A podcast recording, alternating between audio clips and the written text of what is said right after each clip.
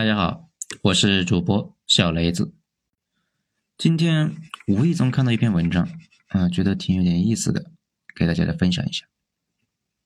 这个文章的作者呢是卢克文，文章是发表于一个微信公众号“卢克文工作室”，这应该是个大 V 啊，很多人都认识。这个标题呢叫“如何看透万物的本质”。人在小时候呢观察事物。有一种奇妙的新鲜感，就类似于成年人喝醉了酒之后啊才有的感觉。我呢，日常生活是不碰烟不碰酒，偶尔呢会陪人喝一点点，高度酒那半杯就放倒了。那种醉酒之后轻飘飘的奇妙感觉，总是让我想起童年的时候才有的触感。这种触感呢，成年之后就消失了。成年后是一个残酷的世界。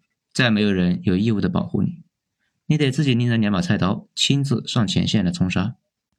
我毕业之后，几乎是一直在不停的工作。三十岁之前，身上最多只有小几千块钱的存款，时时刻刻充满了焦虑。有一次失业了两个多月，没有工作，又要到处借钱治病，每天呢急的是如热锅上的蚂蚁一般，仿佛有千百只小老鼠挠你的心窝呀。但此时，不会有任何人拉你一把，叫天天不应，叫地地不灵，千难万难那都得自己扛过来，只能够像条疯狗一样到处投简历、跑面试，熬了过去。你得适应成年后的世界，你得有自己的价值观才能够活下来。成年之后，你的世界观建立需要很长的一段时间。大部分读过很多书的人呢，也要在三十多岁的时候才能够成体系。有的人一生都没有建立的自己的世界观，稀里糊涂就过完了一生。世界观就是你判断事物的逻辑，能看透事物的发展方向。如果没有自己的思想体系，脑子里一塌糊涂，就很容易啊被别人耍得团团转，也容易呢到老都混的是灰头土脸。像我们同班同学刚毕业，全班呢有一半人被骗去了桂林做传销。因为那个时候啊，都才只有十八岁嘛，没有对世界有一个清醒的认知，被人轻易的诱惑，那就拐了过去，交了钱，嗯，然后就上了贼船，还跟傻子一样夹着个笔记本，到处呢上课搞串联，一起啊打地铺，吃土豆，吃白菜，还自我感动，这都是思想不成熟的体现。像几年前微信朋友圈泛滥的微商，到处炫富那喜提豪车。主要呢，就是为了骗下线囤货，再搞搞旅游来增进感情，下线再去发展下线，这一环套一环，货根本卖不出去，都烂在手里边了。这样呢，也照样有很多人被骗去做这个代理，这呢也是思想不成熟的体现。我身边有些人呢，三四十岁了，不想再吃苦挣钱，只想着赚快钱发家致富。就跑去搞各种传销类的事物，只要呢一跟我聊这些，那我都是直接拉黑，从不跟傻逼废话半句。但为什么身边有些人二十多岁就显得比别人懂事许多，言行举止看起来比同龄人早熟十年，还没毕业就懂得规划人生，为自己设定清晰的奋斗路线呢？他们呢，要么是出生的环境不同。在高手身边耳濡目染，这种呢大多出生于官商家庭，要么是自己自学，多思考、多读书领悟的早。普通人呢大多要到三四十岁才到达这个境界。我从十八岁开始打工，以前也活的是浑浑噩噩的，对万物没有清晰的逻辑线。三十三岁创业之后，几经生死，重新去看经济学方面的书的作品。才突然间豁然开朗，天地为之一宽，看任何事物那都有了条理，自己脑子里呢乱成了一团的思路就有了清晰的逻辑，再顺着逻辑分析事物，就能够大致的推出事物的走向。我理解的万物的根本是，人是经济动物，万物都有自己的经济链条存在。我现在呢走进一家商场，摸到一个汽车零件，看到一件衬衫。就能够马上联想到背后的经济链条。我看到商场，我会计算这家商场的人流量，每天转化率是多少，人均消费多少，主要是什么店在带流量，哪些店会亏损，哪些店会盈利，商场扣点是多少，商场每天的基本支出是多少，月盈利是多少。我摸到汽车零件，就会想到上游的模具工人是怎么设计这款产品的一个塑胶膜，他工资大概多少？我能够闻到铝模车间里的冷冻油的味道，我还能猜测出零件会分配到下游的哪一种工厂，被装配工人安装到什么汽车上，这家零件公司能从中挣了多少钱，能够养活多少工人。我看到一件衬衫，就能够想象到熨烫工人在车间里面低头忙碌的情景。我还能看到工厂采购走在广州中大辅料市场的样子，我能够算出这件衬衣的生产成本是多少。售价定在什么价位，才能够保证服装工厂和店铺在有大量库存的情况下还能够盈利？我们身边的每一件事物呢，都是一条经济链条，有些链条还反复交织在一起，每个人都依附在这条链条上面生存，所有人都会不由自主随着经济链条走向人生的下一步。不管你是墨西哥的一名毒贩，还是越南街头卖米粉的小贩。或者是伊朗虔诚的拜火教徒，沙特皇室里面的一位王子，你的每一步的行为，你的思维方式，都是经济链条来决定的。而且呢，任何人都离不开经济链条，离开经济链条就会断绝经济收入，被生活逼入绝境。人处在不同的经济链条，就会产生完全不同的思维模式。普通人呢，老实中带着一丝皎洁，生活无忧的人，成天追求生命的意义。叙利亚的小孩在寒冬中翻垃圾箱，中国的快递员飞奔向下一个送货点，王思聪走到哪，身边都有几个网红潇洒随意。这些所谓的事物都跟经济链条密切相关，没有人可以逃得过经济链条的天罗地网。穷人大多胆怯、慌张。多疑，富人呢，大多是率性、大胆、坚定，不是穷人、富人生下来就这样，他们都是肉体凡胎，是经济环境塑造了他们的一切。如果把两个人的经济环境换一下，他们的性情也会随之变化。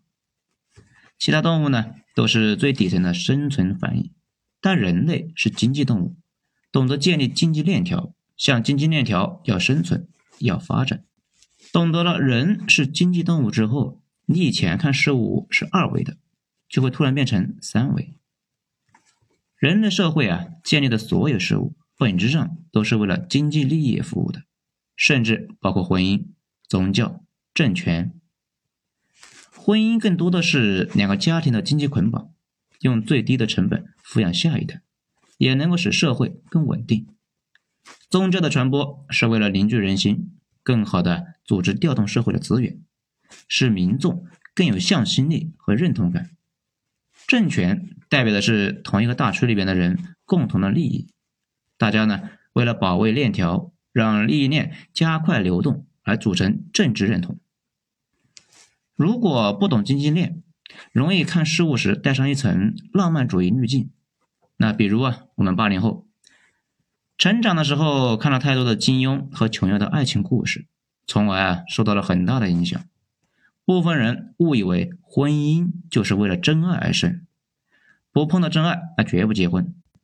很多人为了爱可以不顾一切，其实婚姻的基石从来都不是爱情，碰到爱情的几率那极低呀。但不耽误大多数人组成一个个新的家庭。如果你看到一件事物，能够迅速想到围绕这些事物的经济链，那你的思维方式就会从抽象走向具体，从微观走向宏观，能够迅速组织起有效的推理认证。一个思想成熟的人呢，对于普通事物能够一眼看透本质，道理就是来源于此。咱们呢，先举一个呃生活中的例子啊，我的家族是生活在湖南农村，我奶奶呢。生了五男三女，辛辛苦苦将他们拉扯大，头胎是个儿子。这按照辈分呢，我应该称呼他为大伯。大伯享受到了最好的教育权利，是五个小孩里面唯一念过一段时间的高中的人。也在家里有一定的天然的指挥权，对其弟弟妹妹呼来喝去。在改革开放前几千年的农中国农村呢，就形成了一种特殊的家族制，皇权不下县，乡里呢有乡绅，乡绅下面就是家族。普通人这一辈子啊，最远去过的那就是邻县或者是城区，见过最了不起的人，那就是一般就是本地的秀才，顶天呢碰到个举人，普通农民的视野那是极其的有限。那个时候，呃，粮食产量低嘛，平均算下来，大概汉朝亩产是一百四十斤，唐朝的亩产一百五十四斤，宋朝一百八十五斤，明朝三百零三斤。在那一本《开工天物》里面说，最烂的地大约呢一年收一百二十斤，啊，这个粮食；最肥沃的地呢能够收六百斤。农村干活那是又极其辛苦啊。农村小孩很小，那就要干农活啊，挑水、挑粪、施肥、割草、插秧、放牛、拾柴、那喂猪等等等等。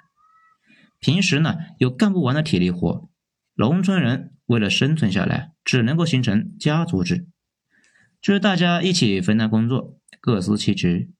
在农村里面，很多事情又是通过暴力解决的，比如争夺水源、田垄分界。邻村械斗，人要活下去，就只能够是依赖家族，接受家族的保护。被家族抛弃的人，很容易遭到别人的伤害。这个世界上呢，从来没有什么浪漫的田园诗歌。在生产力极其落后的农村，生活只有无尽的痛苦。离开家族的人是活不下去的。因此，家族的族长又有很高的地位，可以对别人呼来喝去。我大伯。就一直受到这种经济链条的影响。长大之后，他把自己视为全族族长，对弟弟和妹妹以及自己的子女呢，都实行高压策略，不容许子女对他有任何的质疑。甚至我跟他十几年没见过面，偶尔回乡办事情，他也是用一种族长的姿态来跟我说话，好像啊，我还是这里的固定的家族的成员，必须听他的指挥。但他根本不知道啊。因为工业社会的到来，每个人不需要依赖家族这种社会的组织，每个人都可以一个人挣钱养活自己，也有了更多的私人空间。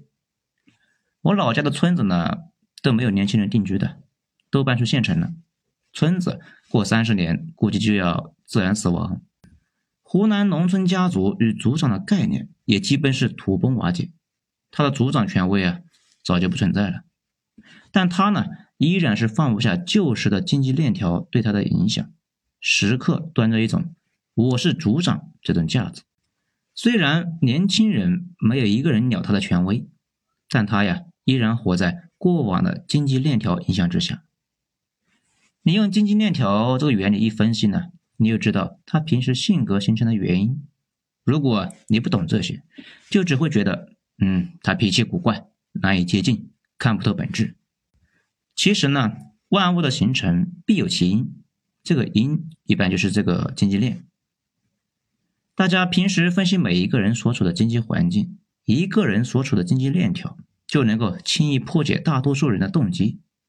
张三突然对你很热情，李四突然对你爱答不理，背后都跟经济利益有关，小到个人关系，大到国家关系，都能够从中找到原理。